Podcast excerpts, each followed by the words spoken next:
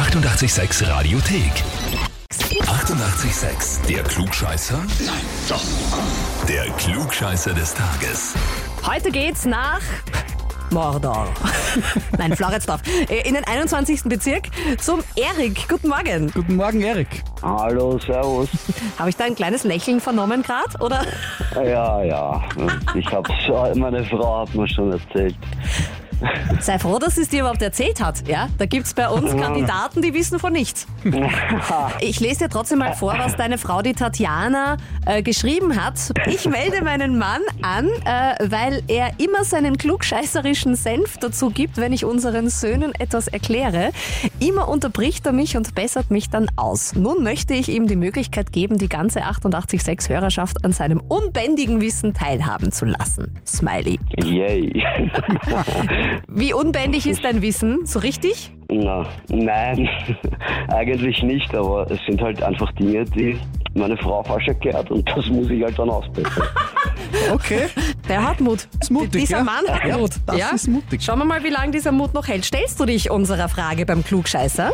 Selbstverständlich. Sehr gut, um den Beweis anzutreten. Pass auf, heute bringt Miles Kennedy sein zweites Soloalbum raus. Kennst du Miles Kennedy? Sagt dir was? Nein. Das ist schon mal gut für deine Frau, ja? Nicht gut für dich.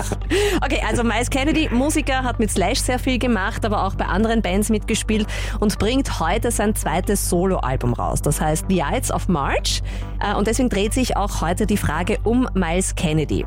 Der hat ja nicht nur Musik gemacht, sondern auch ein bisschen geschauspielert. Zum Beispiel hatte er 2001 eine kleine Nebenrolle im Film Rockstar. Das ist ein Musikfilm, wo auch unter anderem Mark Wahlberg oder Jennifer Aniston mitspielt.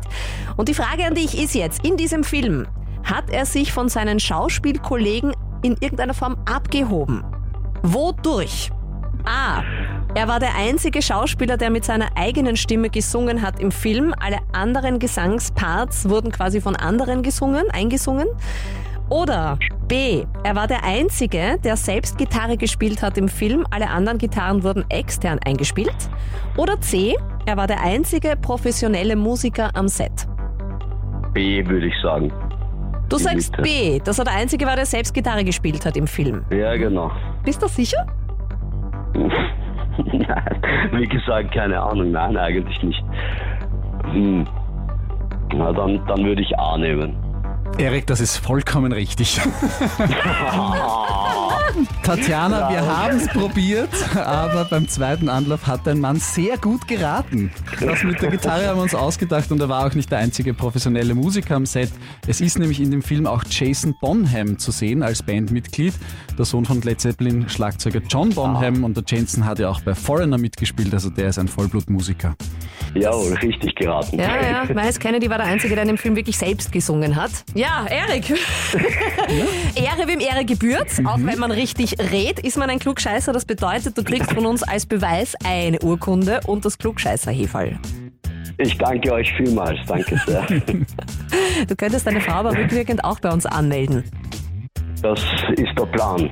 Bin gespannt, wie lange das dauert, bis wir die Anmeldung für seine Frau haben als Ja. Retourkutsche. Ich nehme an, das geht heute noch. Es geht ja auch so einfach, auch für eure Klugscheißer und Klugscheißerinnen in eurem Umfeld einfach anmelden auf radio886.at. Die 88,6 Radiothek. Jederzeit abrufbar auf radio886.at. 88,6. Eighty-eight, sex.